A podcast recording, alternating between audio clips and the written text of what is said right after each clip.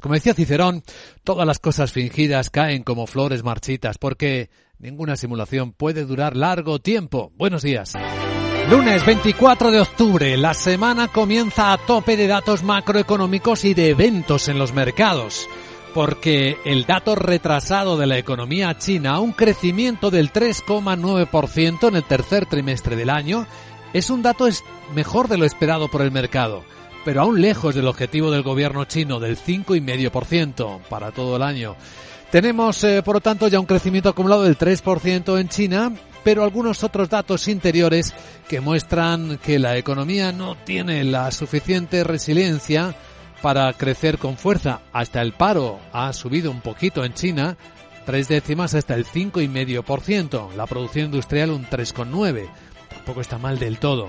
Pero lo que está ocurriendo en el comienzo del día de la semana de los mercados es un desplome en toda regla de la bolsa de Hong Kong. Un 5,4% cae en este momento en el que les estoy hablando y tiene mucho que ver con una escena casi de pánico de huida de inversores que después de lo ocurrido en el Congreso del Partido Comunista Chino, de cómo Xi Jinping ha reorganizado el poder, ha prescindido de sus críticos, ha elegido una nueva generación para un tercer mandato, algo insólito, ha cambiado las reglas del partido, del propio Partido Comunista Chino, la ausencia en su discurso de objetivos reformistas, la ausencia de referencias a la crisis inmobiliaria o al control de las tecnológicas parece que está detrás de estas ventas masivas que se están viviendo en la bolsa de Hong Kong.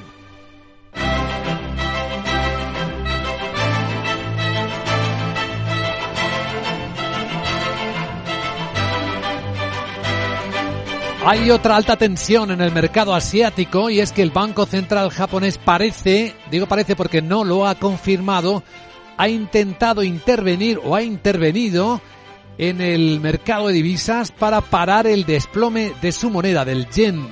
El yen japonés que ha llegado a acariciar los 152 yenes por dólar, un mínimo de, pues habrá que ver, pero más de 35 años pues intervino, lo paró durante algunos momentos, pero el mercado vuelve a atacar y ahí tenemos al dólar cambiándose por 149 yenes en las pantallas de XTV.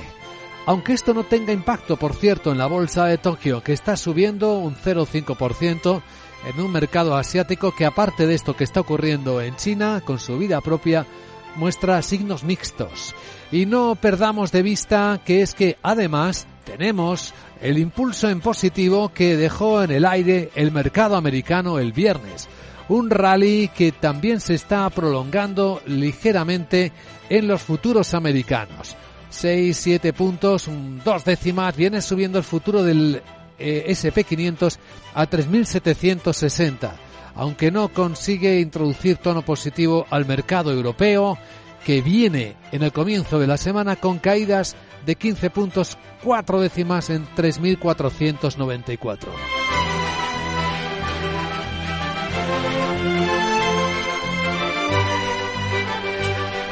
En la escena europea hay protagonistas por países. En el Reino Unido, y ya veremos quién va a ser el nuevo líder de los eh, Tories, de los conservadores, todo apunta a Rishi Sunak, al anterior ministro de Economía, que es quien tiene más de los 100 avales. Una vez que Boris Johnson dice que durante el fin de semana ha pedido apoyos, que sí que tenía 102, pero que bueno, que no puede competir con Rishi Sunak, así que retira la candidatura. Y eso le deja la vía más abierta a este hombre de origen indio, salvo que haya sorpresa, no lo parece, de la líder del Partido Conservador en la Cámara de los Comunes, Penny Mordaunt, que sigue pidiendo apoyos. Ella decía que está ahí para ganar y que es importante el apoyo del partido y que hay una contienda en la que tiene mucha confianza. Eso por ese lado. Mientras que por Italia, eh, Giorgia Meloni, la nueva primera ministra, recién llegada al cargo, al primero que ha recibido, con el primero que he hablado ha sido con Emmanuel Macron, con el presidente francés. En nuestro resumen de noticias situaremos algunas de estas claves importantes de este día en el que, además de todas estas historias, vamos a seguir con atención los datos del PMI. Se han publicado algunos en Asia, lo iremos viendo. Se van a publicar también en Europa, a ver cómo salen en Francia y en Alemania los datos de la industria y los datos del sector servicios. Porque en Europa ya se masca la recesión. Los eh, resultados empresariales nos dirán hasta qué punto en las empresas este fantasma se está viendo ya con unos márgenes cada vez más estrechos por los altos precios de la energía y por una inflación que no, que no cede. Aunque ahí está la historia de Wall Street, que tiene que ver con que algunos gobernadores de la Fed empiezan a temer que quizás van demasiado rápido, demasiado lejos con la subida de tipos de interés y pueden atraer demasiado ese fantasma de la recesión.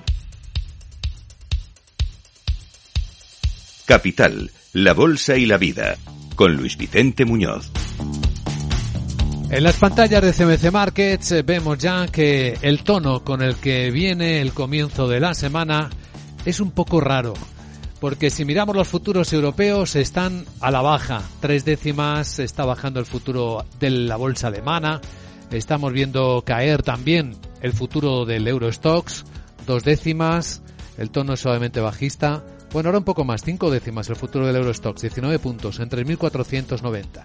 Y contrasta porque el futuro del mercado americano aún conserva un poco del impulso del rally del viernes de Wall Street.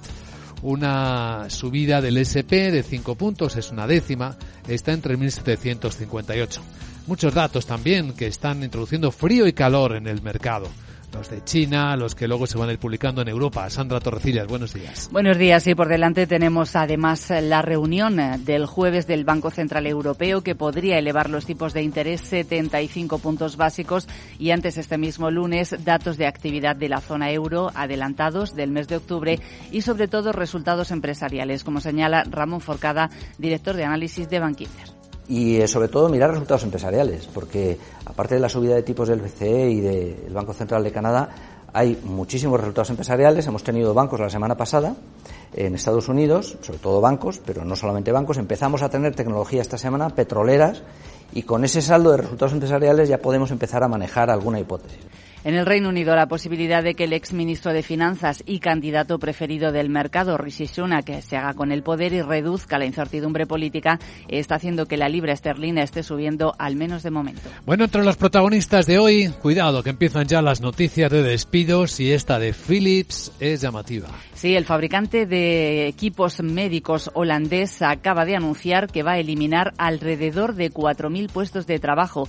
Lo que intenta es optimizar su organización después de esa retirada masiva que ha tenido que hacer de respiradores defectuosos. Espera que la reorganización le cueste alrededor de 300 millones de euros en los próximos trimestres. ¿Pueden venir despidos también en Credit Suisse? Pues probablemente unos 5.000 puestos de trabajo es lo que se especula en el mercado con que pueden eliminarse del banco suizo, aunque gran parte de esos puestos de trabajo saldrá a través de la venta de negocios eh, que hagan en los que está desinvirtiendo. Aunque esta mañana se especula sobre todo con la información del diario suizo Sontan Zeitung, que dice que Credit Suisse analiza una ampliación de capital de unos 2.000 millones de francos suizos, al cambio 2.000 millones de dólares, y también la emisión de deuda convertible para ayudar a financiar su plan de reorganización. Este jueves será cuando lo presente, cuando haga públicas también sus cifras trimestrales. Eh, por cierto, que Bloomberg apunta además que el director de Compliance, Rafael López, va a dejar el banco Suizo en las próximas semanas después de pasar poco más de un año en el puesto. ¿Qué otros protagonistas? Pues nos vamos a fijar en Airbus eh, porque Arabia Saudí está en negociaciones avanzadas eh, para encargarle casi 40 aviones a 350 a la empresa europea.